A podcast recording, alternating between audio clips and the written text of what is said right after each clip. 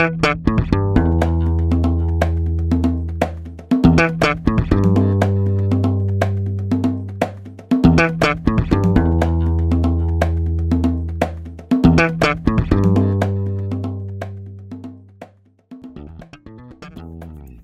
é o Tapa da Mão Invisível, podcast destinado àqueles que querem ouvir ideias que abalam sociedades e não são ditas na mídia tradicional. Bem-vindo, Paulo Fux. Bem-vindo, Júlio Santos. Olha, uh, bem legal, né, Júlio? Falamos. Ah, que aula, cara. Que aula. Eu curti demais. É, eu também. E aqui a ideia é a gente apresentar as ideias de um pensador que influencia tanto os nossos dias ao descrever a realidade, né, Júlia? Esse é o mais interessante. Ele não, ele não foi uh, prescritivo, ele não disse a realidade tem que ser assim, assada. Ele está explicando como o mundo funciona, que é o Adam Smith, que esteve muito tempo no logo do Tapa. E a pauta do episódio de hoje foi, então, com o Barzotto, e a gente falou sobre a liberdade para Adam Smith, a moralidade para o autor, o Estado, o mercado e o empreendedor. Então, assim, para entender como é que a realidade de fato funciona, ouça esse episódio com o ótimo Barzotto. Esteve muito tempo no logo do Tapa e vai estar no nome do Tapa para sempre, né? Enquanto eu existir o Tapa, ele vai estar no nome. Uh, ouçam para entender. A gente não fala muito disso, né, Paulo? A gente não fala muito da mão invisível, né? Inclusive, a gente não falou isso no episódio. A gente nem citou. A gente nem citou. É, mas então, a mão invisível, o termo mão invisível está pela primeira vez pelo Adam Smith, que a gente falou hoje. Impressionante, a gente não tratou disso no episódio.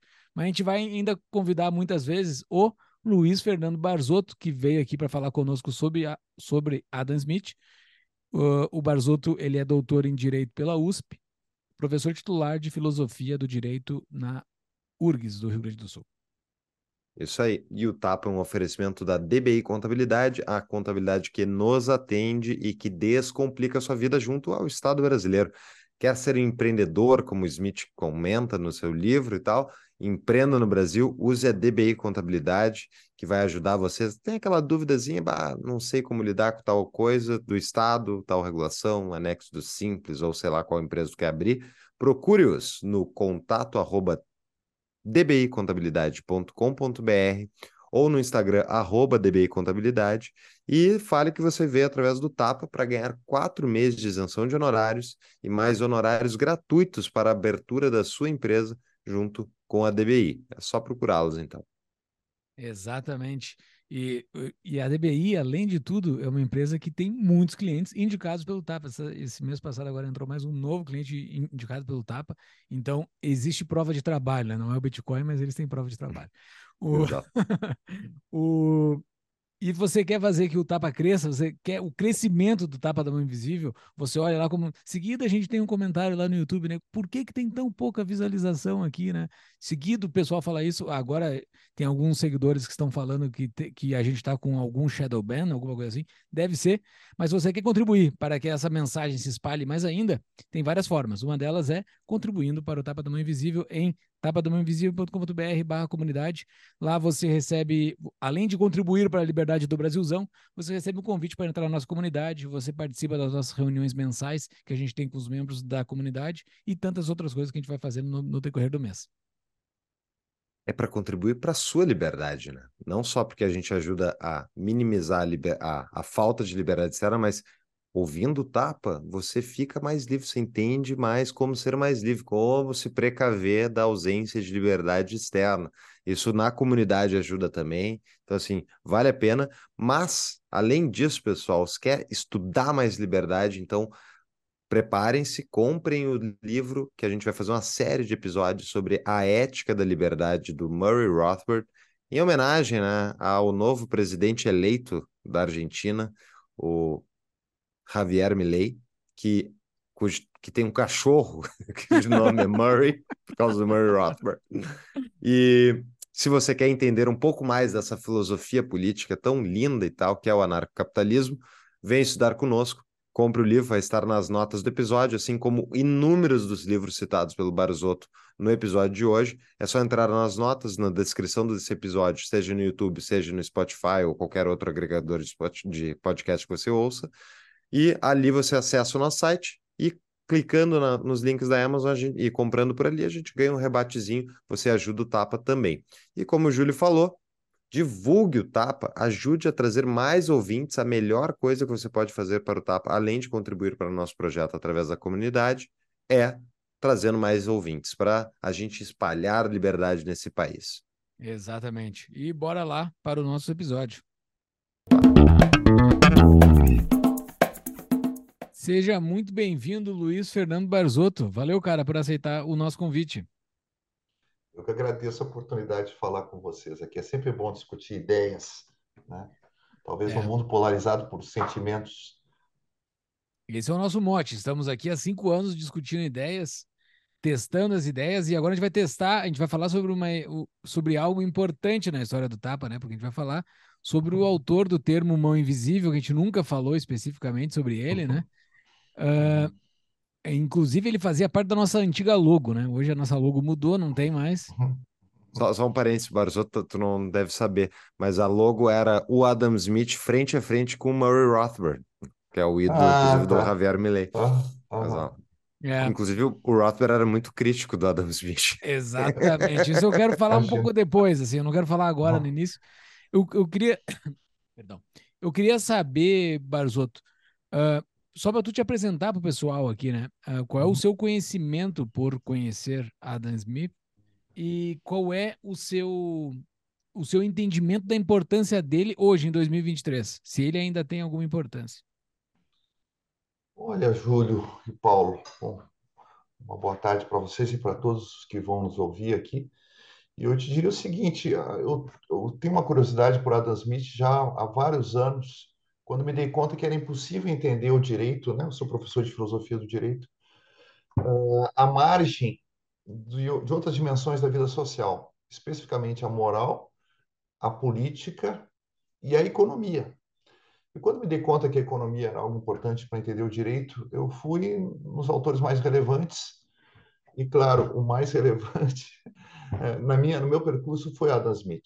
Eu li toda a Riqueza das Nações, eu fichei toda a Riqueza das Nações, eu dou aula sobre Riqueza das Nações, eu li toda a Teoria dos Sentimentos Morais, quase toda, a gente não conseguiu vencer numa cadeira do mestrado da pós-graduação em Direito na URGS. Escrevi um artigo titulado Sociedade Aberta, que está no meu livro uh, Teoria Política, tá? que é um, é um artigo sobre a liberdade em Adam Smith, liberdade e comunidade em Adam Smith. Então, é um autor que eu venho, eu orientei uma dissertação de mestrado sobre a imparcialidade e empatia em Adam Smith, que é um tema que nós vamos tratar hoje. Né? E apresentamos um trabalho também, eu e um aluno meu, na, na reunião da, da Associação Iluminista Franco-Britânica, em Edimburgo, em 2019, também um trabalho sobre republicanismo e cosmopolitismo em Adam Smith. Então, é um autor que eu tenho não sou nenhum especialista em Adam Smith, tá? Não dediquei minha vida a estudá-lo. Mas essas grandes obras, eu tenho todas elas aqui, tenho todas elas também na, no, no original, até para checar alguma tradução. Ou seja, eu quis me dedicar a entender esse autor. E ele hoje é um autor que faz parte assim do meu panteão, digamos. Né? É um dos autores que serve de referência para aquilo que eu falo sobre moral, política, especialmente economia. Mas tu, isso tu explicou muito bem o que, que tu quando tu conhece Adam Smith. Eu já vi a tua palestra sobre Adam Smith, eu recomendo a gente estar tá aqui uhum. emulando ela um pouquinho, tu vai explicar para uhum. nós e para os ouvintes aí uh, um pouco sobre esse grande autor. Agora, para o dia de hoje, como é que tu enxerga o Adam Smith em termos das ideias dele? Continuam sendo relevantes para a atualidade? Porque ele já escreveu já faz uns bons séculos. É, ah, é curioso uh Paulo, né, que a primeira edição, a gente já comentou isso em outra oportunidade, a primeira edição da, da obra do Adam Smith é de março de 1776. Em 1776, a gente sabe que em julho, 4 de julho, é, o projeto liberal ele, ele, ele é invocado como uma, uma bandeira de uma revolução, né, da Revolução Americana. Alguns dizem que né? A riqueza das nações está para a Revolução Americana como o capital está para a Revolução Russa. Entendeu? E eu acho que há alguma coisa de verdade aqui. E eu, eu ele é extremamente atual, Paulo, por causa das correntes, eu diria assim, liberticidas, tá? que perpassam a nossa civilização, a nossa cultura, tanto de direita como de esquerda. Tá? E ele quis fundar uma sociedade, a Commercial Society, que ele chama, né? com base na ideia de liberdade. A gente vai trabalhar aqui daqui a pouco que o projeto dele de sociedade tinha uma expressão técnica para ele, que é System of Natural Liberty, o sistema da liberdade natural. Tá? Como é que eu organizo tá? uma sociedade, Paulo, baseando no direito natural que o ser humano tem à liberdade? Como é que eu estruturo uma sociedade com base na liberdade? Na, naquelas quatro dimensões que eu mencionei, talvez assim, en passant, Paulo, sem calcar muito, né? Mas a gente pode pensar que a nossa vida social tem quatro dimensões: uma dimensão ético-cultural, onde entra arte, ciência, moral, religião, etc. Uma dimensão política, que é a estruturação do poder do Estado. Uma dimensão jurídica, que diz respeito à ordem, que deve uh, presidir as nossas relações entre nós e as relações com o Estado. E uma dimensão econômica, né? que é onde nós produzimos tá? Uns para os outros, né? em liberdade. Produzimos a partir da liberdade, mas uns para os outros. Tá? É, como é que eu faço isso, Paulo? Esse era o projeto dele, e eu acho que esse projeto hoje está ameaçado, né? entendeu? Por populismos de direita e de esquerda, por várias correntes liberticidas né, que estão presentes na nossa sociedade. Eu acho que a gente descrê da liberdade, entendeu? Não, a gente não acredita na liberdade nem na economia, nem na dimensão ético-cultural, né? A gente sabe que a gente está na cultura do cancelamento, nem na dimensão política. A gente ou prefere entregar para um líder carismático, né? Ou para uma elite tecnocrática a gestão das nossas vidas. Na área jurídica também, né, Paulo? A gente está num país onde há uma grande insegurança jurídica, né? E você não sabe quais são as consequências dos seus atos. E isso, obviamente, afeta a tua capacidade de escolha e, portanto, a liberdade. É isso, Paulo. Eu queria viver no mundo que o Adam Smith planejou entendeu? Eu acho que no século XXI ainda seria um bom lugar para viver. Uma pausa no nosso episódio. Você quer ser um líder como Winston Churchill? Então conheça as palestras organizadas pela Churchill Society Brasil, focadas em liderança, construção de discursos e resiliência. Para mais informações, além de uma vasta seleção de conteúdos sobre este notável líder, acesse tapadamãoinvisível.com.br barra Churchill no descritivo do episódio ou no QR Code que está aqui embaixo na tela. E para acompanhar o trabalho da Churchill Society, siga-os no Instagram. Voltamos ao episódio. Uh, muito bem, Barzotto. É uma boa. Eu concordo contigo. Parece que a sociedade do Adam Smith está longe ainda, uma sociedade liberal, né? E uhum. então, para o pessoal começar a entender um pouco mais das ideias dele, explica para nós como é que Adam Smith enxerga a própria liberdade. Uhum. A liberdade para Adam Smith é um dos três direitos naturais dele, é constitutivo do humano.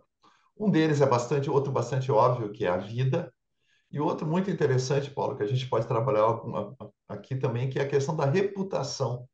É o único entre todos os teóricos, né, justos naturalistas e liberais, lembrando, né, o Norberto Bobbio sempre dizia, né, ser um liberal é acreditar em direitos naturais, tá, é acreditar que né, há direitos que nem o Estado nem as maiorias podem tirar dos indivíduos. E ele colocava reputação, que eu sabe é o único autor que coloca reputação, ou seja, o reconhecimento que me é devido pelos outros, né, uh, como um direito natural. A liberdade é o ponto uh, pelo qual o ser humano se expressa no mundo. Então, uh, ele deixa a sua marca no mundo. O Adam Smith vai dizer: nós fomos colocados nesse mundo para agir. Entendeu? É interessante porque havia todo um ideal né, na civilização ocidental da contemplação, né, um ideal que vem desde o Platão. A ideia é que a contemplação, a teoria, era, era o ápice da vida humana. E ele vai dizer que não, nós somos criados para ação e para melhorar, melhorar a nossa condição e fazer o que a gente acha mais indicado. E aqui, fazer o que a gente acha mais indicado é agir com base na liberdade para melhorar a nossa vida e a de todos. Isso é uma coisa interessante no pensamento do, do Adam Smith, entendeu? Então, eu acho que uh, a liberdade em Adam Smith aqui, ela tem três níveis que a gente poderia identificar. Primeiro, a independência da coerção. Tá? Então, pensem na questão econômica, né? Uma série de restrições que havia. Na época dele, ele está lutando contra um modelo econômico chamado mercantilismo, onde o Estado faz a gestão da economia, né? O, Estado planeja, tarifa uh, determina o que vai, vai ser produzido, como vai ser vendido, precifica, etc. Tá? Outro elemento é a escolha. Isso é importante, tá? Não basta não ser coagido para Adam Smith. Eu tenho que ter oportunidade de escolha. Por isso que uh, uma das defesas dele do, da, da, concorrência é essa. Tá? A concorrência ela torna o consumidor livre. Ele vai poder escolher agora entre várias alternativas que são dispostas para ir no mercado. Mas o terceiro, Paulo, e aí é uma aí é onde os liberais tá, eles têm que ficar firmes e dar esse terceiro passo, e eu acho que seria muito importante né, no nosso país, tá? é a questão da responsabilidade. Ninguém te obrigou a fazer, tá? ou seja, você é independente. Você escolheu, tá? foi iniciativa tua. Bom, agora você responde. Tá bem? Esse é o terceiro elemento da liberdade, a responsabilidade. Eu, e, eu, eu diria, uh, não é algo que coroa o ser humano ou é algo que é importante para o ser humano, é algo que para o Adam Smith define o humano. A liberdade define o humano. Tá? Então a gente pode dizer assim, é para vamos, vamos parafrasear aqui né, o Sartre, o existencialismo é o humanismo, né? Não, o liberalismo é o humanismo, tá? Para o Adam Smith, né? O liberalismo é o humanismo, né? O liberalismo enfatiza o que há de mais importante e distintivo na condição humana, que é a liberdade. Se tu não tem liberdade e não tem opção de escolha, tu não tem nem como demonstrar uma certa moralidade, né? Porque tu não tem como escolher. É isso? Uhum. Esse é o fundamento. É, esse é, o, é, por isso que uma sociedade livre ela é muito mais exigente, Paulo, do que uma sociedade pré-moderna, mais comunitária, né? onde, uh, a, digamos assim, as suas obrigações morais elas têm uma compulsão por parte ou do Estado ou da, da própria sociedade, né? Eu não sei, viu, Paulo, se a gente está à altura tá, do ideal liberal. Né? O ideal liberal é mais do que simplesmente afastar o Estado, já seria uma grande coisa, de uma série de âmbitos que ele não deveria se intrometer, ok? Mas a liberdade aqui, ela é, ah, não queria usar essa expressão, mas ela tem uma dimensão de fardo, tá? Por isso que seres humanos tendem, muitas vezes, tá? a preferir um líder, uma bolha de internet, uh, tá? um grupelho, uma seita, que, que uh, digamos assim, desafogue eles dessa, dessa, dessa necessidade de uh, escolher e responder pelas escolhas. Essa, essa sacada, essa não sei se é sacada, mas esse pensamento que muito é atribuído a Adam Smith, ele tem uma um início em Adam Smith, ele tem uma corrente que ele que ele avança de uma corrente anterior? Então, boa pergunta, Júlio. Assim, o autor que a gente poderia retroagir dentro da tradição liberal e que ele, por exemplo, a questão do valor trabalho ou a questão né, da propriedade sobre o próprio trabalho é John Locke. Né? Muitos colocam John Locke como um proto-liberal, ainda está no século XVII. Né? Mas há elementos do liberal, ideia de direitos naturais, etc., que voltam a aparecer no Adam Smith. Mas o Adam Smith vai além dele, né, Paulo? Júlio, por exemplo, ele não, ele não aceita a ideia de um estado de natureza. Tá? Ele é muito. Isso é uma coisa curiosa, né? Se identifica muito né, a, a corrente liberal, a doutrina liberal, com um certo tipo de individualismo, etc. Não, ele acha que esse é um tipo do, de mito, o mito de que indivíduos adultos, né, racionais, possam se encontrar para escolher o modo de vida, ele é um tipo de mito do qual ele, prescinde. Tá bem? Um autor mais próximo, Júlio, um autor que eh, o influenciou muito, porque era amigo dele, é o David Hume. É, esse era um amigo que o influenciou. Inclusive, o David Hume tem uma frase bonita, ele diz assim, não, a finalidade da sociedade, da civil society, né, da, da sociedade como está como tá constituído hoje, é a liberdade. Então, a gente poderia pegar um pouco o Hume aí. Mas o, ele é muito mais, eu acho o Adam Smith mais sistemático do que o, do que o Hume. E mais... Uh, e mais... Uh, como é que eu vou dizer? mais rigoroso também nas, nas conclusões e menos, e menos, eh, eu diria, menos cético a respeito das possibilidades do humano. Essa interpretação que tu deste na, na, nessa sua resposta anterior sobre a liberdade ser um fardo, isso me parece bastante claro. A gente já discutiu aqui algumas vezes no nosso podcast que a liberdade tem um custo grande, né? A liberdade, por isso, e essa tua conclusão, né, que as pessoas tendem a um líder, a um efeito tribal, uh, uhum. para não ter que ser livre, né? Que a, livre, uhum. a liberdade tem, ela onera algumas coisas que não estariam oneradas ou, ou lá pela pelo pela tese do Bastiat lá o que se vê e o que não se vê, tu está perdendo coisas que tu não está vendo e tu está ganhando coisas de valores muito inferiores, né? Então, por isso que seria mais vantajosa, ao meu ver. Esse pensamento o Smith ele inaugura com uma uhum. liberdade com isso? Eu, eu acho que ele inaugura a ideia talvez estivesse presente um pouco em Locke também, nessa tradição, mas a ideia para mim é de você constituir toda a sociedade com base na liberdade, tendo uma moralidade com base na liberdade, que é essa moralidade que a gente vai discutir daqui a pouco da empatia, da imparcialidade, e da liberdade econômica como sendo um correlato necessário, tá? da liberdade humana como sendo uma derivação necessária eu poderia dizer, eu acho, sem medo, Júlio, que ele é o primeiro a articular isso, entendeu? Uma, né? Articular essas quatro esferas de um modo sistemático. Outros liberais que o seguiram, alguns dão mais ênfase a um ou outro. Vamos pegar Tocqueville, por exemplo, um liberal que eu gosto muito. Tá? Até pode ser um podcast, viu, Paulo? É. Com certeza. O Tocqueville ele vai dar muito mais ênfase à liberdade política, né, Júlio? A gente sabe, a questão da liberdade política e a liberdade jurídica, do que propriamente a liberdade econômica. É uma questão de ênfase. O próprio Adam Smith, claro, também, né, ele ficou mais conhecido pela questão da liberdade econômica, embora o livro dele, Teoria dos Sentimentos Morais, é um clássico da filosofia moral, faz parte do cânon tá, da, da, dos escritos morais na história do Ocidente. Né? Mas é uma questão de ênfase. Viu, Júlio? Eu acho que quem tem que criar o sistema somos nós hoje, entendeu? Hum. Pegar dessa tradição liberal que cada um deles falava sobre esses quatro tipos de liberdade e articular em termos contemporâneos. Esse negócio da responsabilidade, eu concordo com vocês, mas a minha pergunta é a seguinte: me parece, na verdade, que não é necessariamente que a liberdade tem um. A, obviamente, a liberdade tem uma responsabilidade, mas não é necessariamente que as pessoas querem se abster da responsabilidade, mas sim viver às custas dos outros. Isso é uma coisa bem humana também. Todo mundo quer dinheiro de graça, quer renda passiva, quer, quer ganhar sem ter que trabalhar. É, ao meu ver, daí que vem a ânsia humana pelo próprio socialismo, que tem muita gente que automaticamente gosta da ideia de ganhar dinheiro sem ter uma obrigação necessariamente. Isso, eu acho que talvez seja o outro lado dessa moeda, não? O que, que tu acha, Barzotto?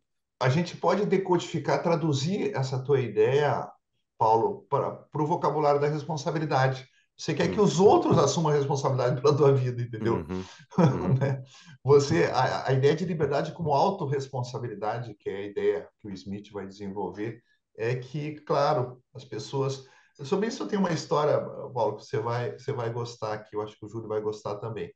Tem uma. No, eu, eu ouvi de um português, ele, ele contando, né, um intelectual português, falando que durante depois logo depois da revolução dos cravos eles coletivizam as, as, as fazendas do sul de Portugal porque o, o, norte de Portugal eram pequenas propriedades hum. e os e os e os camponeses invadiam a sede do Partido Comunista e quebravam tudo porque dizendo pô eu tenho cinco hectares cara tu vai querer me tomar isso aqui mas eles eram populares no sul porque no sul realmente havia grandes fazendas aí coletivizaram sem muita sem nenhum drama social e teve uma das fazendas em que o pessoal aí nomeia um gerente, né, eles elegem um gerente, e um tempo depois eles chamam o gerente para uma reunião e dizem para ele o seguinte: Olha, velho, nós queremos um aumento aqui do nosso salário.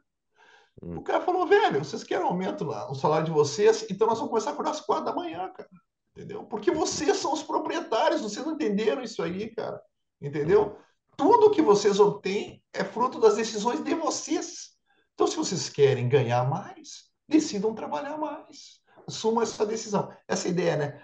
E, e, viu, Paulo? Por isso que eu acho que uma, um, um mundo liberal seria um mundo estruturado economicamente uh, com base em empreendedores individuais, entendeu? Que quanto mais possível a gente escapasse de uma relação de emprego, uma relação vertical, porque isso a tentação mortal para o ser humano é atribuir a responsabilidade para aquele que tem poder sobre ele. Então vamos tirar esse poder, entendeu? E aí, oh, né? E cada um responde por si, entendeu? Aí eu acho que é, a gente teria que ver qual é os tipos. Isso aqui, claro, seria uma discussão infinita, né? Mas quais são os tipos de estruturação da propriedade, do mercado de trabalho, tá? Em que uh, as pessoas pudessem uh, atribuir o seu sucesso ou o seu fracasso exclusivamente às suas próprias decisões. Hum. É, é uma discussão interminável mesmo. Uh, o argumento simplista que eu responderia seria o seguinte: numa sociedade totalmente livre, uh, no sentido que as pessoas podem produzir sem ter que pagar impostos, onde a população consegue acumular capital, no longo prazo ela seria muito mais rica e teria muito mais facilidade das pessoas, uh, enfim, não trabalharem tanto porque já tem tanto capital acumulado. Mas vamos pegar a sociedade europeia de hoje em dia, que tem 40%, 50% de impostos cobrados, isso, isso faz com que tu tenha que trabalhar todo ano bastante só para pagar aquela conta, entende? Então, o capital é consumido anualmente, constantemente, faz que, que tu tenha mais trabalho para ser feito, para manter o status quo, né? porque tu está consumindo capital e muitas vezes é óbvio que aquele capital está indo para algum lugar, muitas vezes pode ser até para alguma coisa útil, para, sei lá, saúde pública, que está ajudando as pessoas a ficarem vivas mais uhum. tempo, isso vai ser benéfico utilitariamente para a economia, mas gera um problema, porque o fato de o dinheiro não estar tá sendo gasto por ti, em ti mesmo, né, já leva para aquele problema de incentivos que o Adam, o Adam Smith, não, o Milton Friedman fala, né? O dinheiro, quando tu gasta contigo mesmo, tu gasta com uma maneira. Quando tu gasta o teu dinheiro com outra pessoa, tu gasta de outra maneira. Quando tu gasta o dinheiro de terceiros com outras pessoas, é a, é a maneira mais ineficiente de todas. E essa é a lógica do gasto estatal, né? Então, se digamos esses 40%, 50% da riqueza europeia, em vez de estar tá sendo cobrado esse imposto, fosse 10%, esses 40% de diferença aí, acumulados ano após ano, a sociedade, será que ela teria a dificuldade e a pobreza uh, teria, seria um problema depois de X anos? Entende? Tu sabe, é, Paulo, que o Adam Smith talvez fosse um pouco mais, digamos assim, benevolente em relação à questão da tributação, né?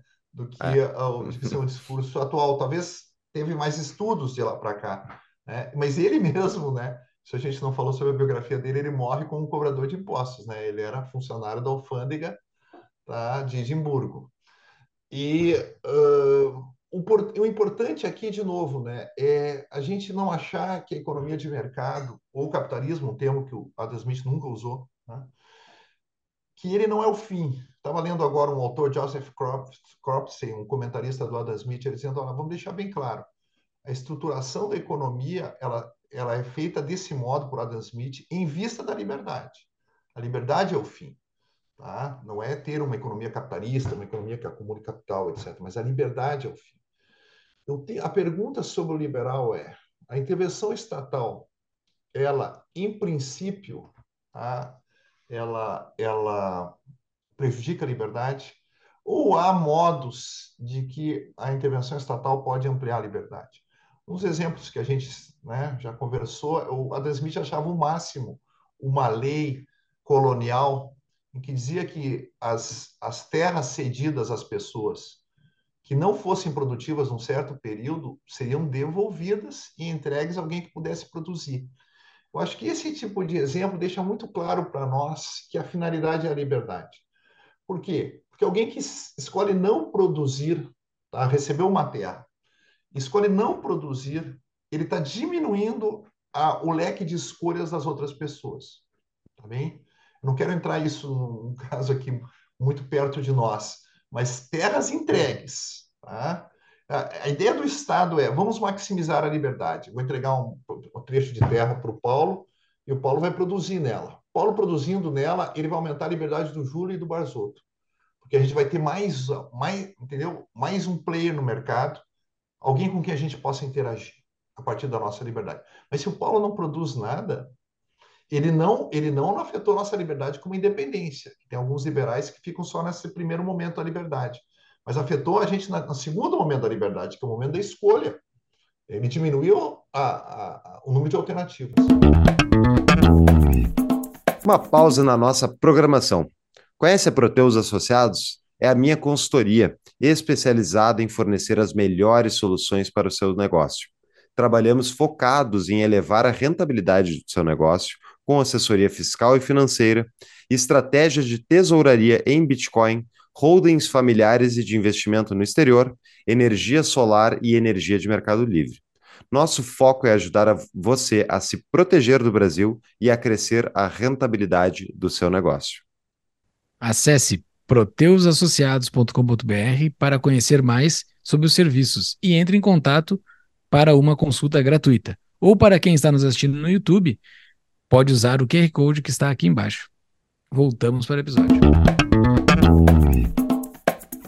É interessante isso. Eu responderia o seguinte, beleza, até pode ser que na primeira primeiro momento está diminuindo, o cara está com a terra improdutiva, não está produzindo nada, menos bens, menos consumo, ok. Uhum. No entanto, quando o governo tem, quando o governo tem a prerrogativa de poder julgar quais terras são produtivas ou não são produtivas, uhum. ele pode usar isso e ele usa esse poder uh, constantemente, inclusive contra pessoas produtivas e inibe a produção no longo prazo, de forma tipo, se o Estado tem o direito de vir e julgar a tua terra, que nem no Brasil tem, né? Uh, direito social, como é que é? O uso social da propriedade. Função social ele, da propriedade. Função social da propriedade. Daí ele diz assim: olha, a tua terra aqui é não está sendo socialmente útil, o Estado tem o direito de tomar ela para torná-la mais útil. Bom, ao fazer isso, todo mundo que tem propriedade no Brasil, que se encaixa na regra do, do uso de propriedade, do uso social da propriedade, acabou de desvalorizar a propriedade de todo mundo, porque aquele direito de propriedade não é pleno, ele é condicionado a um governo e leis daquele, é daquele Estado, e isso inibe, ao meu ver, pró o próprio investimento privado. Então, por que, que eu vou ser um grande fazendeiro, investir um monte, se daqui a pouco o governo troca o governo, vem um cara aqui, toma minha terra e diz que é improdutiva? Entende? Então, é, eu acho que tem uma consequência segunda, de segundo nível nessa intervenção, entende? Uhum. Aqui, é, o, eu acho que o Adam Smith dá, o exemplo dele fica mais tranquilo, né? Assim, pelo menos para o nosso liberalismo.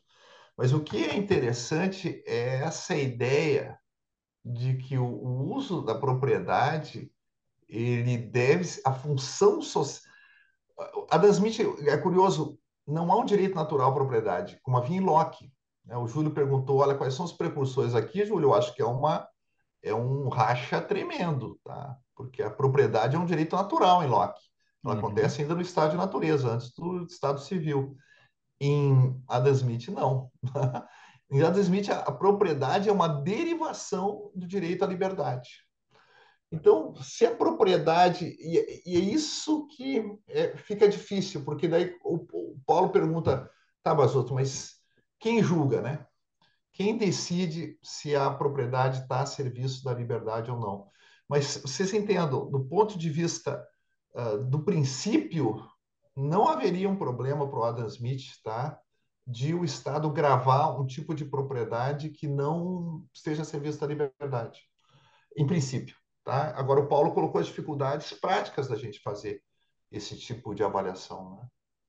Ele dizia, por exemplo, para taxar uma casa, ele não queria que o fiscal entrasse na casa. Interessante, né? Porque eu falei assim, isso violaria. Então ele, ele, achava, ele achava que devia tributar pelas janelas, pelo número de janelas. A gente tem uma questão prática também, né? Não sei se o cara faz menos janelas, como é que fica Fizeram, né? tá? Na Holanda foi feito isso. É. Uhum. E daí o pessoal tapou as janelas. a arquitetura é. da Holanda mudou por causa disso. Taparam ah, as janelas, Barzotto, para não pagar, e daí aumentou casos de problema de saúde pública, porque tinha menos, menos ar circulando, entende? Então, é, sempre tem consequências não intencionais a tributação, né? É, aquela, tem aquela, tem teve, acho que é na Inglaterra, que teve é, foi Inglaterra, a, a tributação, não, não, que é um outro caso, pelo, por, por andares, né? Então, as pessoas construíam aqueles telhados assim no último andar, ficava um andar, mas era um telhado, entendeu? Ah, não, era não considerado. Não Até que aquela toda a arquitetura, eu acho que é na Inglaterra isso, que é bem conhecido, né? Que tem janelas no meio do telhado, assim, ela é bastante inclinada. Ah, sim. Uh, mas, o sótão não conta. É, exato, daí o sótão não contaria. Uh, mas, uh, pegando essa, essa essa cadeia de pensadores para se chegar numa conclusão, porque eu acho que isso explica algumas coisas, né? Uh, a gente viu o que veio antes dele e vendo o que veio depois, lendo para me preparar para o episódio, eu eu vi muita coisa de Smith em Stuart Mill. Né? Stuart Mill parece ser muito a linha do que o Smith defendia, que essa liberdade, onde a propriedade privada não é algo tão importante como para outros liberais, para outras pessoas da, que defendem liberdade também. Tá certo essa análise? Olha, Júlio, eu li o, o, o George Mill também, uh, orientei trabalhos, uh, li na graduação, li no pós-graduação, mas os princípios da economia política eu não li, tá? Eu não li, uh, o, o que eu li foi a questão da filosofia política, da filosofia moral dele, o utilitarismo, a liberdade, sobre a sujeição das mulheres, sobre o governo representativo, né? filosofia política, filosofia moral Isso. dele. Mas a filosofia não, é... moral dele, assim, parece ser muito parecida com, parece ser muito inspirada na do Smith, entendeu?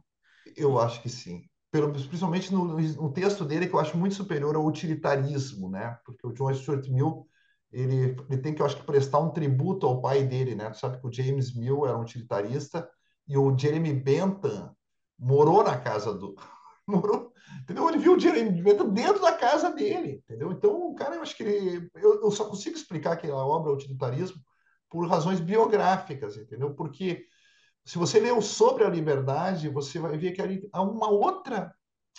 Eu, eu, te diria isso, tá, Júlio? Eu não sou, um, talvez, um grande expert do John Stuart Mill, um, expert, pelo menos, possa ver uma coerência entre esses dois textos.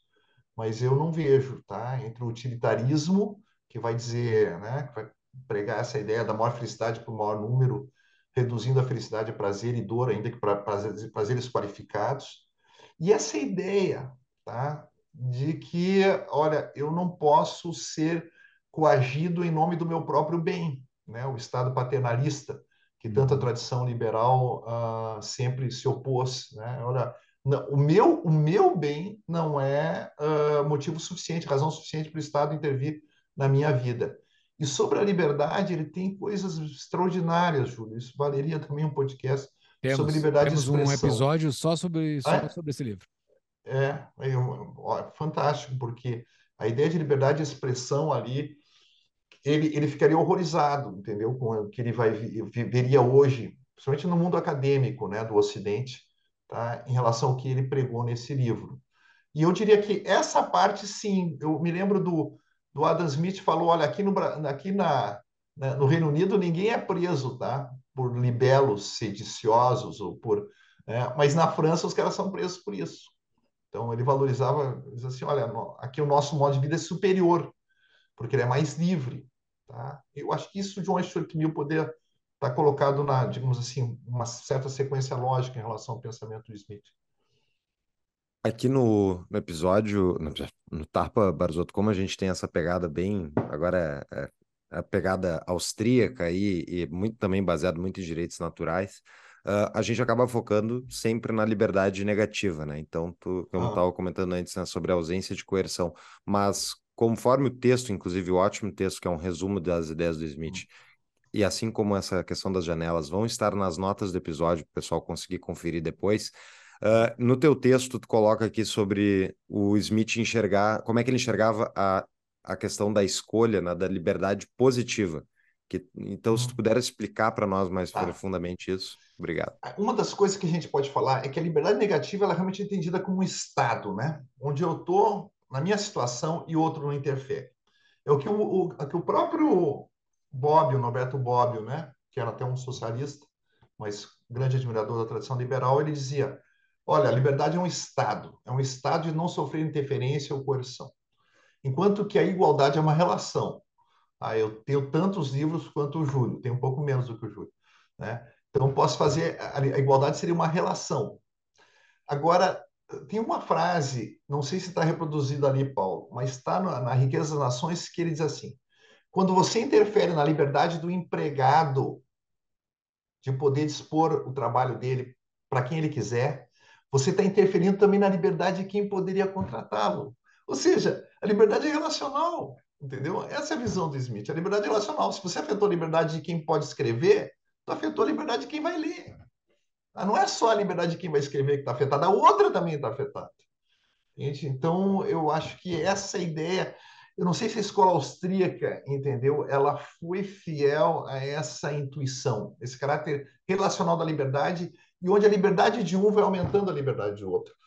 Quando alguns migram para os Estados Unidos porque lá tem mais oportunidades, o que, que ele está dizendo? Eu tenho mais liberdade. E por que eu tenho mais liberdade? Porque os outros têm mais liberdade. A minha liberdade é função da liberdade dos outros. Entende? Então, realmente aqui, essa dimensão relacional, ela é, ela, eu acho que a tradição liberal tem que retomar ela e rediscutir ela, tá? Hum. porque é o que a gente vê. É, é bem interessante isso do. Uh, pensando aqui, tem muito empresário que nos ouve, mas, mas serve também para quem é funcionário.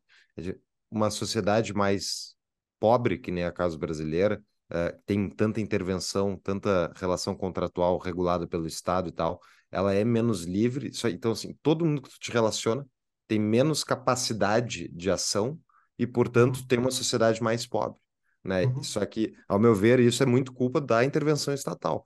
Uh, porque se tu tem simplesmente a liberdade hum, do o Estado não está intervindo, uma uhum. sociedade pobre por mais pobre que ela seja, ela vai, ao longo do tempo, acumular capital num sistema capitalista, um sistema de produção de acúmulo de capital, mesmo para as pessoas pobres. E daí as pessoas automaticamente vão acumulando mais capital, vão tendo mais liberdades relacionais, entende? Então, aqui no texto colocou que o liberdade como escolha, liberdade como capacidade. É, abre aspas. O ser uhum. humano foi criado para ação e para promover, pelo exercício das suas faculdades, as modificações nas circunstâncias externas próprias e alheias que lhe pareçam mais favoráveis à felicidade de todos.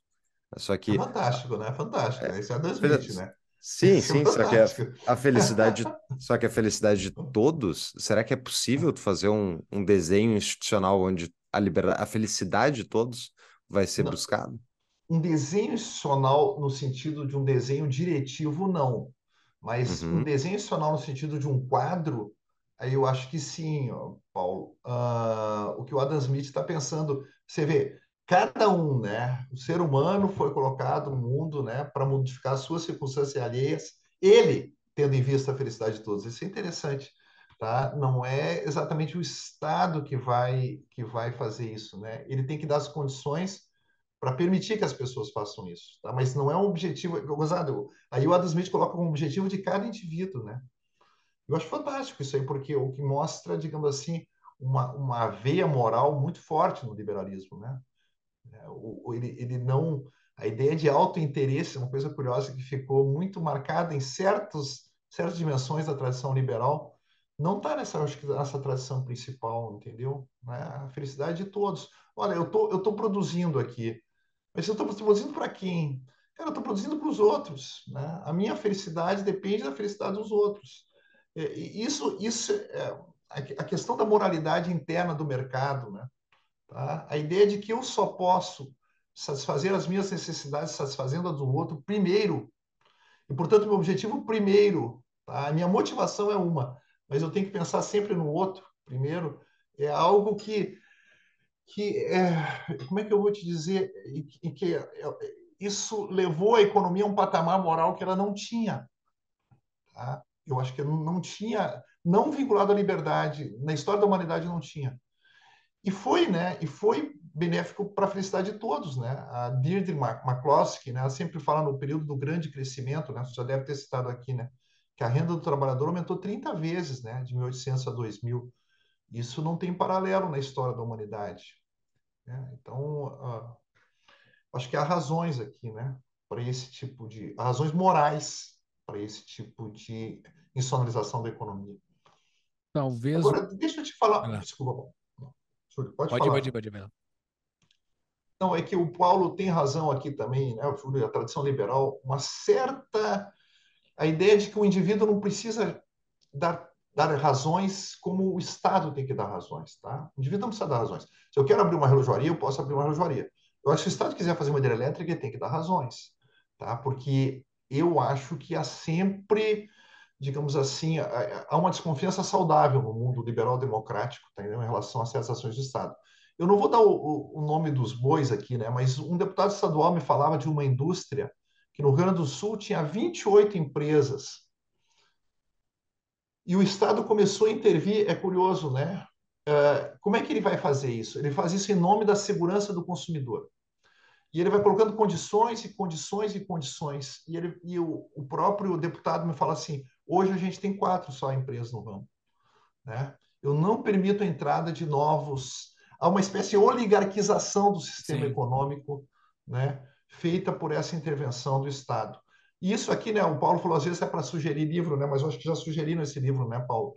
O, aquele Um Capitalismo para o Povo, do Luiz de Singares, ele vai falar como isso acontece nos Estados Unidos. Tá? Como lá, por exemplo, tinha corretoras que começaram a entrar online, e daí as grandes corretoras falam, não, tem que ter atendimento presencial e não sei o quê. Claro, tá? Colocaram, só vai, né, só vai defender o interesse próprio em nome do bem comum, né?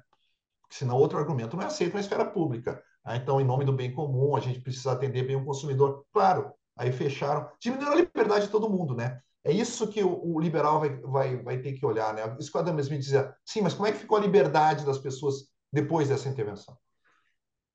Isso é Exatamente. é interessantíssimo, né? Porque essa parte que vocês falaram conecta muito com a empatia, que a gente vai falar também aqui.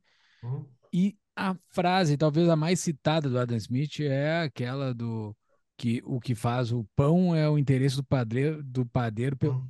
pelo, pelo, pelo lucro, né? Por, pelos interesses próprios dele. Ele não está pensando na melhoria de todos, embora que para ele ter lucro ele precisa prestar, ele precisa fazer um ótimo pão. Ele tem que pensar no, no bem de todos, mas ele no final de tudo ele está pensando no interesse próprio, que é algo que não é nada empático, ao meu ver, é muito é muito egoísta. Uh, aonde que entra a empatia? Isso eu tô pegando a frase mais famosa dele, né? Provavelmente, a frase mais famosa dele. É, ele Sim. tem outras, outras explicações. Mas como é que conecta isso com a empatia? É, que é algo tá. importantíssimo para ele, né? Tá. Essa frase, né, que está ali no início da Riqueza das Nações, mais ou menos, tá? Se não me trai a memória, é mais ou menos o seguinte: não é da bondade e da humanidade do açougueiro, do padeiro e do cervejeiro que eu posso esperar o seu jantar, o meu jantar. Mas do amor de si, o self-love que eles têm em relação a eles mesmos. Isso que é interessante, porque o mais tá interessante, falando... o mais interessante é que a cerveja faz parte do jantar. Isso é o mais interessante dessa frase. Só para deixar bem Toda claro. noite, hein? Toda noite. Toda noite, faz parte do jantar. É, é pão, carne e cerveja, né? E aí ele vai dizer o seguinte: uh, eu não falo para eles, tá? do, do meu interesse, né? mas eu apelo para o seu self-love. O que está acontecendo, Júlio? Imagina que você está na situação, você é o agente que vai comprar o pão, a cerveja e a carne. Você, ao se aproximar dessas pessoas, você não fala do que você está precisando, mas você vai falar, entendeu? Do, do self-love. Você vai tentar estimular o self-love, o amor de si. Alguns traduziram por egoísmo. Não, eu acho que aí está demais. Tá? É o amor de si, que é algo natural no ser humano, não pode ser barrado. Para dizer um outro autor, Tomás de Aquino, por exemplo, está numa outra tradição, ele vai dizer: o suicídio é um ilícito moral porque vai contra o amor de si, que é natural. Olha que interessante. Tá? Então, o amor de si, mesmo em tradições muito mais densas, tá? do ponto de vista comunitário do que a tradição liberal, já é uma coisa positiva. Tá bem? Então, mas e aí, Júlio, o que, que ele está dizendo? Exatamente a questão da empatia. Está dizendo, te coloca no lugar do padeiro, do, do cervejeiro e do açougueiro. Como é que você vai fazer para eles entregarem para ti o pão, a, a, cerveja e a carne? Fazendo algo que eles querem. Você vai ter que ter empatia, você vai ter que se colocar na posição deles. E tu vai lá e vai dar dinheiro. Entendeu? Ele chega a dizer, isso tem um outro, Júlio, essa, essa obra eu também li, Lectures on Jurisprudence, eu li nas duas versões li, fichei e está nos meus artigos, tá? Que são aulas que ele dava de dentro da filosofia moral, que ele era catedrático de filosofia moral na Universidade de Glasgow, né? Ele também dava aulas de teoria do direito, filosofia do direito, que é como é conhecida a jurisprudência ainda hoje nos países anglo-saxões. E dois alunos anotaram o curso de 1762-63 e o curso de 1766. Tá? E ali ele vai dizer uma coisa genial, Júlio. Ele diz assim: entregar dinheiro é como elaborar um argumento. Eu acho genial isso. Tá? Ah, tu não aceita cinco? Então, quem sabe 10, Júlio? Quem sabe 15? É um argumento. Uhum. Porque é, é, fantástico, porque vincula lá com a ideia do Aristóteles que o ser humano é um animal político, porque ele é dotado de linguagem. entende? A sociabilidade humana é uma, uma não é como Aristóteles dizia, não é como a sociabilidade da vaca, que é pastar junto no mesmo lugar, entendeu? Era uma troca de ideias e de palavras. E, e o Adam disse assim, isso também está na dimensão econômica. Nós temos outra, outra, simplesmente outro código linguístico, que aqui é a moeda. Mas você falou bem, tá? O padeiro, o padeiro que não tem empatia, ele está morto, porque ele diz assim, não, mas agora o pessoal só quer pão integral aqui. Mas eu quero fazer pão branco, não interessa, é refinado, tá? Se ele não tem essa empatia, ele está morto, né? Ou seja, a empatia é algo intrínseco às trocas econômicas. É isso que ele está falando nessa famosa frase. Não é como a gente eh, tende a ler, entendeu? Porque seria imaginar que o autor da Riqueza das Nações perdão, é outro autor em relação à teoria dos sentimentos morais. Uma pausa na nossa programação. Está interessado em aprofundar o seu conhecimento de economia ou direito?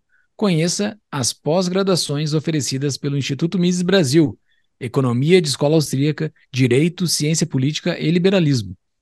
E se você tiver alguma dúvida sobre economia e política, acesse mises.org.br para o maior acervo de artigos em defesa da liberdade do país, além de informações dos cursos e das pós-graduações ofertadas. Lá você também tem informações para ser um membro do Clube Mises. Ajude a difundir ideias da liberdade e a construir um Brasil mais livre. Voltamos ao episódio. Mas da, daí ele bota empatia uh, e pelo que se tem na tradição é ele que traz esse conceito, né, uh, de empatia com esta visão, porque antes a empatia, uh, antes não, tô dizer pelo que a gente vê hoje no mundão aí. Empatia ah. é tu ver uma pessoa passando dificuldade, tu ajudar ela, né? Basicamente é uma das coisas da empatia. Então ele bota a empatia numa outra perspectiva, né? Que a pessoa tem uhum. seus interesses, tem que atender esses interesses dela. E isso bota o. Isso explica muito bem o livre mercado, né? Ao meu ver, é uma, é uma chave de leitura para o livre mercado de várias coisas depois. Só isso já, já explica um monte de coisa depois, né? É isso, né? Uhum. É essa coisa que ele inaugura, né? É isso aí. Há um traço antropológico em nós, que é essa ideia de empatia, né? A gente se alegra com os outros. Eles, assim, é um princípio da natureza humana, né? Nós nos alegrarmos com os outros e sentimos dor com os outros. Tá? A gente, pela imaginação, troca de posição com o outro, né? faz essa transposição. E é, é fantástico, ele coloca isso aí, claro. Uma, uma economia estruturada em termos de mercado é uma economia que vincula empatia. Né? Tá? Eu, eu, se eu não tenho empatia por ti, eu não vou resolver os meus problemas, eu não vou satisfazer, ah, eu não vou melhorar a minha condição, para usar uma expressão do, do Adam Smith. Então, acho que você pegou bem, Júlio, e valeria a pena a gente explorar bastante isso. Tá? Quantas empresas colocam lá, né? Fale conosco. Tá? Diga o que você está. É óbvio, né? É empatia. Elas não podem. Elas têm que saber o que o consumidor quer. Tá? Uma das coisas que eu gosto do Von Mises, que é uma tradição um pouco mais, digamos assim, mais libertária, é que ele diz assim: olha, quem, ó, quem dá a titularidade da propriedade numa economia de livre mercado é o consumidor. Eu falo com meus filhos, olha, quem mantém, quem diz que o proprietário dessa loja é fulano, é o consumidor. Se o consumidor não for mais lá comprar, ele vai perder. Então, ele tem que ser extremamente empático, tá? mais do que uhum. qualquer sistema econômico. Né? Sobre essa questão da empatia, tem uh, dois aspectos que eu queria explorar, Barzotto. Uma delas ali, do, do empresário, né, que estava comentando, Hoje é muito comum no pessoal que fala e defende empreendedorismo, a pergunta inicial sempre que a pessoa quer empreender, e é, é, isso é o central assim para quem quer empreender é qual problema tu está resolvendo? Isso. É, é perfeito porque uhum. fala justamente assim, tu tem que entender o que o teu consumidor quer para daí tu criar um negócio. Isso é pura empatia, né? Claro. Você tem que criar valor para os outros, né? Então, qual é a uhum. necessidade dos outros que eu vou atender? Eu acho, sabe que eu acho, o pessoal vai, até os admiradores e os detratores do mercado vão estragar o que eu estou falando, mas é profundamente generoso isso, entendeu? Né? A pessoa se perguntar qual é a necessidade dos outros que eu vou atender. Né? Uhum. Eu me lembro que eu, é, quando eu era criança, ali os gibis do tio Patinhas diz que ele conseguia vender geladeira para esquimó e cortador de grama para beduíno do deserto, né? Quer dizer, a ideia de que entendeu? o cara fica rico, mas às expensas das necessidades dos outros, porque uhum. ninguém precisa disso, né, naquela condição. É uma, claramente uma coisa impossível. É, e, e, o tio Patinhas, eu acho que ele. Eu, pô, eu mesmo, eu sempre gostei muito do tio Patinhas, eu lia uh, avidamente, mas realmente ele é, ele é o legítimo uh, personagem pitoresco, tipo, ele tem uma, um cofre cheio de moedas físicas que ele fica se atirando, é tipo um adorador do dinheiro pelo dinheiro, quando na verdade o empresário é justamente o cara que está provendo valor e gerando valor para os outros, senão ele não, não tem negócio. Isso, então não é não é dinheiro pelo dinheiro necessariamente. Isso, isso.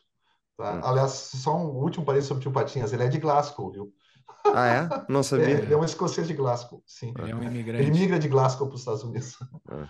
Legal. E a outro lado que eu ia falar da, do famoso padeiro do, do Adam Smith, né? Uh, eu queria saber se por acaso eh, isso está descrito, porque esse padeiro, essa pessoa que está provendo valor, especialmente ainda mais naquela época, provavelmente ele era um pai de família, né? E essa é a razão pela qual muitas pessoas empreendem. Elas têm não só a conta delas para pagar, mas elas têm uma família para suportar e elas enxergam naquilo uma alternativa para conseguir dar sustento para sua família. Isso não deixa de ser um, uma empatia pela sua própria família, né? Pela responsabilidade com as pessoas que está conectado. O. Smith falava sobre isso de alguma maneira? Não, não. É, quando ele fala em ganhos econômicos, eu não me lembro de ele referir a família. É, ele só refere a família quando há possibilidade, isso a gente viu naquele nosso encontro, quando há possibilidade de empregar os filhos, que ele achava uma perversão. Porque ah, como é? ele está mais preocupado com a liberdade, é, ele está mais preocupado com a liberdade do que com a do que com o ganho monetário, ele vai dizer sociedades que têm um mercado menos desenvolvido e, portanto, não tem essa é, né, não, não dão esse espaço para o trabalho infantil, para as pessoas é melhor. Por quê? Porque elas vão ter que ir para a escola, aprender, etc. Tá? Então, elas serão muito mais livres, porque não há liberdade sem conhecimento. Né? E isso é interessante, né? É o único momento que ele diz, olha, então a Escócia é melhor que a Inglaterra, porque na Inglaterra tem tanta oportunidade econômica que os pais acham que é negócio para eles empregar os filhos. Mas isso destrói a vida deles. Tá? Eles assim, eles uh, vai, vai, vai mutilar sua personalidade de um modo uh, irremediável. Né?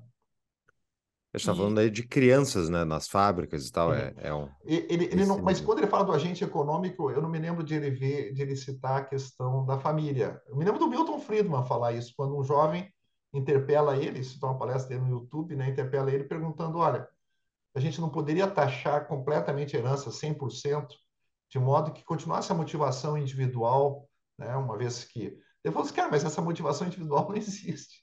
Tá? Nós falamos assim, os Estados Unidos ainda é uma sociedade familiar, e as sociedades ocidentais, você, quando você pensa nos seus gastos, você pensa num grupo, não nos seus gastos pessoais, né? Então, ele diz assim, isso ia desmotivar as pessoas. Tá? Não pensem que a motivação individual seria suficiente para mantê-las produtivas. É, e ele tem aquela aquela posição da imparcialidade, né? do espectador imparcial. Uh, quem, quem é esse espectador imparcial na, na tese do Smith? Tá. A ideia de que o primeiro princípio moral, que é o primeiro princípio moral não, o princípio antropológico, né, Júlio? A empatia é necessária para isso que a gente está fazendo agora. Eu tenho que ficar pensando, me colocar no lugar do Júlio, do Paulo e dos ouvintes o tempo todo. Tá? Pensando como é que eles ouviriam isso que eu estou falando. Então, a empatia, antes de ser um princípio moral, é um princípio antropológico, tá? é constitutivo da nossa natureza humana. Mas ele vai ter uma derivação moral em que sentido? Eu quero a empatia dos outros. Né? Na infância, eu quero a empatia dos pais, dos colegas, etc. E aí, ao me colocar no lugar deles, eu imagino como eles vão reagir às minhas ações. Tá? Porque eu quero que eles sejam empáticos comigo essa, esse exercício de se colocar na posição dos outros, imaginar como eles estão vendo e se eles têm empatia ou não pelo meu comportamento, é que vai gerar tá? esse que eles chamam de espectador imparcial, tá? que vai ser o ponto de vista da humanidade como tal. A partir dos espectadores reais, eu vou postulando tá? o que, em termos né, metodológicos, ele vai chamar de um espectador imparcial, mas no fundo é o ponto de vista da humanidade o que um espectador desinteressado, como é que ele veria, como é que ele julgaria a minha ação aqui e agora? E a gente pode contar, viu, Júlio, ele fala uma, uma coisa muito divertida sobre a, a questão da infância. Ele diz assim: olha, os pais são parciais em casa. E a criança berra, chora tal, e os pais fazem o que ela quer. Quando ela vai para a escola, os coleguinhas não têm essa parcialidade dos pais. Eles não têm essa complacência. E a gente ri porque isso é a experiência humana que todos nós passamos, Sim. né? Entendeu? Em casa você cai no chão, aí chora, vem a mãe correndo, tal, vem o pai correndo. Cara, se você está jogando bola com os coleguinhas, caiu e começou a chorar, velho, você não é escolhido mais. E aí ele diz: a criança, quando entra na escola, ela vai entrar numa outra escola, nessa escola do self-command, o autodomínio, né? Que é uma escola que ela vai ter que percorrer toda a vida, que é uma escola de liberdade. Como é que eu controlo as minhas próprias emoções, os meus próprios desejos? Como é que eu coloco eles num ponto de vista que seria aceitável para a humanidade como tal? Isso é interessante. Porque, de novo, aí, Paulo, volta aquela pergunta. Eu coloco a minha liberdade do ponto de vista dos outros. Isso que é curioso. Eu não sou mais livre quando eu estou em casa, perdão, e posso me atracar na comida. Eu sou mais livre quando eu vou comer com o Paulo e com o Júlio e eu tenho que me conter. Eu tenho que me dominar. Aí eu sou mais livre, tá? Como é que o espectador imparcial veria? E ele vai dizer, o Adam Smith diz assim: o, a, é, a, pessoa boa, a pessoa honesta, tá? o grande ser humano, é aquele que nunca, nunca esquece a, que está sob o olhar e o julgamento do espectador imparcial. Ele quase se identificou com esse espectador. Imagina, tá? A pessoa mais livre é aquela que tem mais autodomínio, não é que tem menos autodomínio. É quase como a consciência. É a consciência. Ele, um dos sinônimos que ele vai dar é a consciência. Uhum, tá? É a uhum. consciência de cada um. Mas a consciência, às vezes, tem que ser liber... ela tem que ser despertada, Paulo, pelo espectador real, né? Uhum, Entendeu? Uhum. Porque às vezes a gente consegue sufocar o espectador imparcial. Né? Esse assim, o homem que habita o meu peito, né? o ser humano que habita o meu peito. Às vezes a gente consegue sufocá-lo. Mas o espectador real está ali para lembrar tá? que, que o espectador imparcial existe. Ele não. Isso não é uma. Porque ele estava se afastando durante a vida dele, ele se afasta da religião, né? Ele, ele... Sim, sim, ele é um deísta. Ele não é um cristão, ele é um deísta, né? Ele acredita num grande arquiteto, tá? Que fez as leis do cosmos e vai talvez punir ou recompensar, talvez numa outra vida, né? Mas ele não é um, ele não é um cristão, não acredita numa religião revelada. Porque esse espectador imparcial para o cristão parece muito Deus, né? É, mas para tá... ele, ele, sabe como é que ele coloca? É o vice-rei de Deus na Terra. Hum. Tá? É porque ele não é queria brigar com a religião, né? Ele não briga com a religião, né? Ele não tem. Não, não. Ele, ele não ia dizer que isso era Deus, que ele não ia brigar com os religiosos, né? É, sim. ele não Mas, ia essa briga. Ele é o contrário do Hume, né? O Hume já tem uma, uma, uma, assim, um viés bem antirreligioso ele, com o liberalismo britânico em geral, eles são simpáticos, né, ao fenômeno, como o liberalismo americano, né? O liberalismo antirreligioso é o liberalismo francês, né, que vai dar no socialismo. É, lembro que o Hayek vai dizer, né, que uma das maiores tragédias da tradição liberal no século XX é a cisão, tá, que existe entre liberais laicos e liberais religiosos, né, que deveria fazer uma frente comum na luta pela liberdade. Bom. Não conhecia vamos, essa. vamos, eu acho que né, fala disso no Caminho da Servidão? Não lembro mais. Acho que, não, eu acho que não. ele fala disso numa entrevista que ele deu. Né? Essa. É, eu queria voltar para. Voltar, não, eu queria entrar na, no nosso querido amigo Estado, que a gente refere-se ah. muito aqui.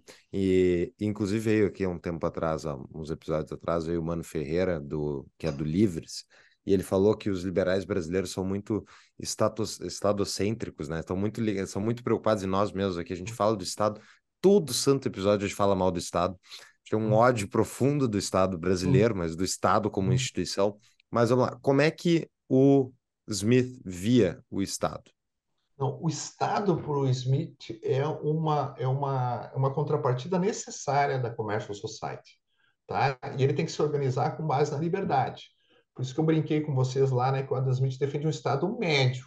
Tá? Ele acha que, por exemplo, há bens públicos que têm que ser fornecidos às pessoas e que, na época dele, o lucro individual não ia justificar, tá? não ia motivar as pessoas suficientemente. É curioso, é curioso que eu coloco o serviço de água, por exemplo. Né? A gente está discutindo a privatização da água. Mas, na época dele, ele acha que não havia nem interesse, nem capital suficiente para para a iniciativa privada assumir, e com a maior naturalidade, assim, o Estado pode assumir isso. o que a grande dificuldade dele, Paulo, isso que a gente não, não vê, não é com a, o fornecimento de serviços públicos. A gente talvez confunde um pouco. A grande dificuldade dele é com o mercantilismo, com a ideia que o Estado tome decisões no âmbito econômico. Isso que ele não aceita. Por exemplo, leis que proibiam que o vidraceiro saísse da, do Reino Unido para trabalhar na Europa. Leis que violam a liberdade de trânsito das pessoas. Tá? Leis que fazem barreiras ao livre comércio. É isso que ele está preocupado. Mas é curioso, é, entendeu? Então, tem dois tipos, assim, a gente pode falar, uma espécie de estado social médio ou limitado, ele não tem problema. Agora, com o estado econômico, o estado planejador, tá? o estado dirigista, esse é o alvo dele. Tanto que, olha, Paulo, eu vou descandalizar vocês aqui, né? Alguns hum. comentaristas assim, o que ele queria na época dele não era menos Estado, era mais Estado. Mais hum. Estado para ter escola pública, por exemplo, para cuidar das estradas, tá? Isso ele queria mais Estado. O que ele queria menos Estado é que o parlamento britânico, entendeu? Uh, apaniguasse os amigos, fizesse uma espécie de capitalismo de compadril, porque daí vem a pergunta do Júlio, viu, Júlio? Porque isso é imoral, porque viola a imparcialidade. Hum. Tá? A imparcialidade está baseada em que a ideia é que todos os seres humanos são iguais. Como é que uns vão ter mais oportunidades econômicas que os outros? Isso é inadmissível, é imoral. Tá? Então, de novo, é importante frisar esse argumento, né? porque muitos, a gente diz assim, não, ah, é errado porque é ineficiente. A gente usa um argumento econômico, tudo bem, mas não é o principal argumento dele. O argumento dele é que é imoral isso. E também vai ser ineficiente. Tá? Mas é como né, alguns como aquele autor, não, o Robert Nozick vai dizer, podia até ser mais eficiente, mas continuaria sendo imoral. Tá? Uhum. Paulo. Não, essa, essa questão da igualdade, uh, até porque tá, enfim, tá até no material que tu colocou ali, ele enxergava então que era a gente deveria buscar uma sociedade onde as pessoas têm que ter uma igualdade de oportunidades para ter uma sociedade mais justa? É isso? Uhum. Sim, só que é, é curioso que ele não vincula. O, o, é, como é que. O que, que a gente faz hoje, Paulo, quando a gente fala em igualdade de oportunidades? A escola pública, isso que a gente coloca, entendeu? Só que para ele não era isso. Né? Para ele, isso é curioso, né? A oportunidade econômica, para ele, ele não vê o Estado intervindo diretamente nisso. Ele quer saber. A escola pública é para formar o cidadão, formar o sujeito moral. Tá? Essa é a preocupação dele, uma coisa curiosa, né? A gente mexe na educação tendo em vista a economia. Ele, ele, ele por ele, não estou dizendo que ele está certo, mas ele não uhum. pensou nesses termos. Tá? Ele pensou em termos humanistas mesmo, assim, de formação da pessoa, né? não da formação do produtor. Tá? Mas se você colocar assim a, a igualdade de oportunidades, é você ter um quadro jurídico né, que se mantenha, podemos dizer assim, imparcial em relação às decisões que as pessoas tomam e a responsabilidade delas, para a gente não cair naquele big, too big to fail, né? Uhum. Que é uma, uma, coisa terrível, né? Isso aí para um liberal. Uh, ele diria que sim. Acho que isso, entendeu? Esse seria o tipo de igualdade econômica que ele imagina, tá? A igualdade que todo mundo pudesse ser produtor, né, Paulo, e consumidor em condições iguais às dos outros. Eu acho que seria mais ou menos isso. Sim.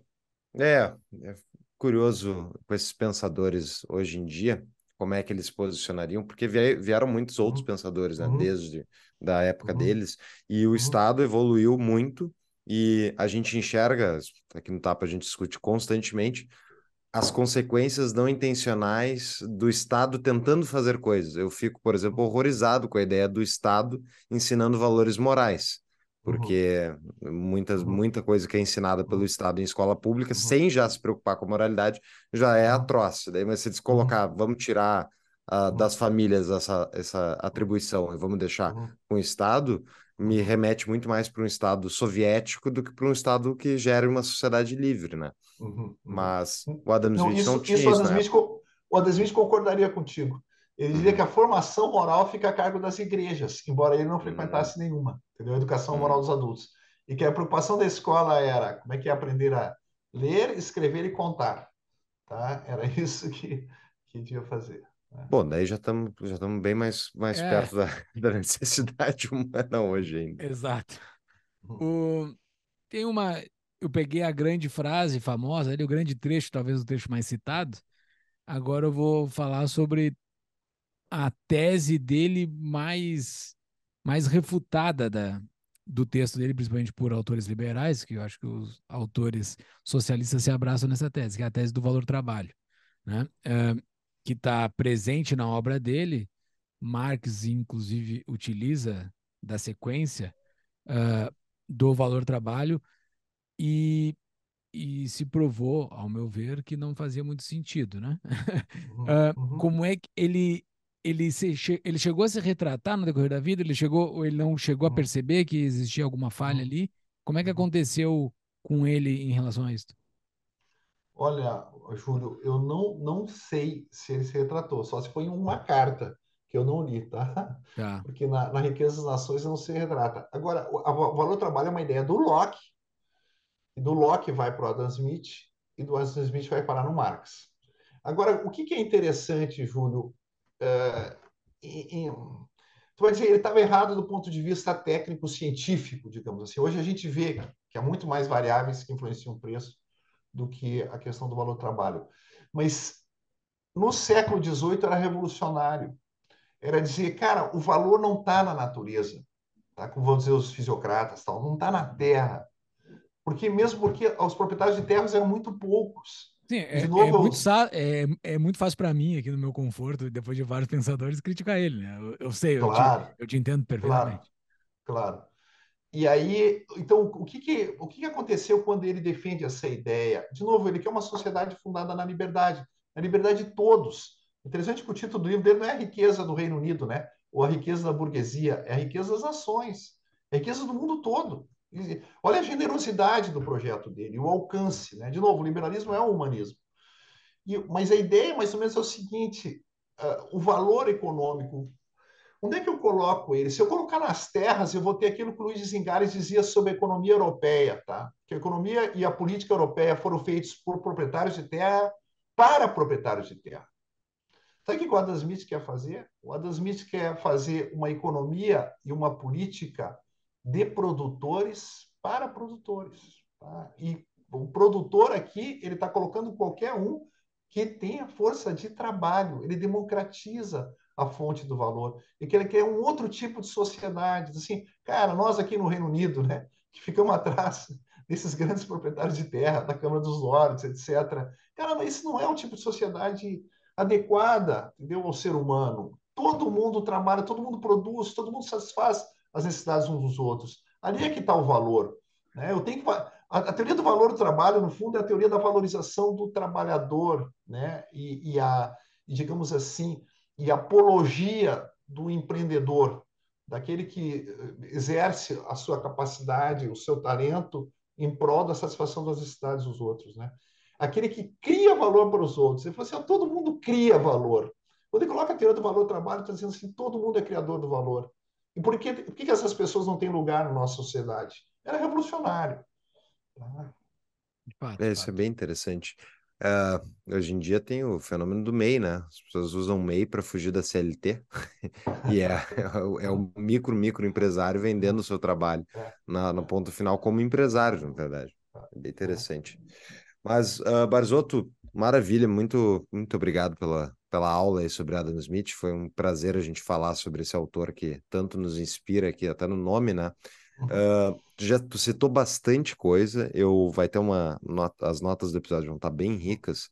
Vou te pedir uhum. depois no WhatsApp ali uns teus artigos que tu comentou. Uhum. Mas queria pedir então uma dica de livro, pode ser obviamente os livros do Smith, mas quais livros tu recomenda para quem quer começar a estudar esse autor? Olha, o Adam Smith as duas obras principais dele, né? A Teoria dos Sentimentos Morais, uma excelente tradução da Lia Luft para o português, tá? Eu, eu, e tem também a, a Riqueza das Nações, tá? Que tem uma edição muito boa, que eu uso a edição portuguesa da, da Calucci Gulbenkian, tá? Em dois volumes, né? Não sei se tem outras edições melhores, ok? Uma, um dos modos de você uh, trazer esse projeto para o século XXI é esse livro que eu citei, um Capitalismo para o Povo, do Luigi Zingales, que ele quer fugir do capitalismo de compadrio italiano, tá? é uma gesta pessoal dele. Ele quer para um lugar onde há uma terra de oportunidades, onde o ideal do Adam Smith é mais valorizado, e ele diz assim, e nós estamos a perigo, Estados Unidos está ficando igualzinho à Itália, tá? É um livro fantástico, esse um capitalismo para o povo. E eu acho que é um modo de atualizar o projeto político, moral, econômico do Adam Smith para nossa época agora. Maravilha. Não tem rede social, né, Varzotto? Então não dá para não dá para divulgar. Mas, pô, muito obrigado pelo, pelo, pela aula. E é isso. Até a e próxima. Vamos, e vamos marcar to, o Tocqueville, né? Eu fiquei tem, tem, mas não, tem mais, tem mais. Tem, tem mais, tem mais. Falar de República também, tem vários aí. Bora, bora. Muito tá bom, boa. Pessoal. Baita aula. Muito obrigado. Barzotto, um prazer te conhecer e até uma próxima. Uma alegria, pessoal. Até a próxima. Tchau, tchau. Não.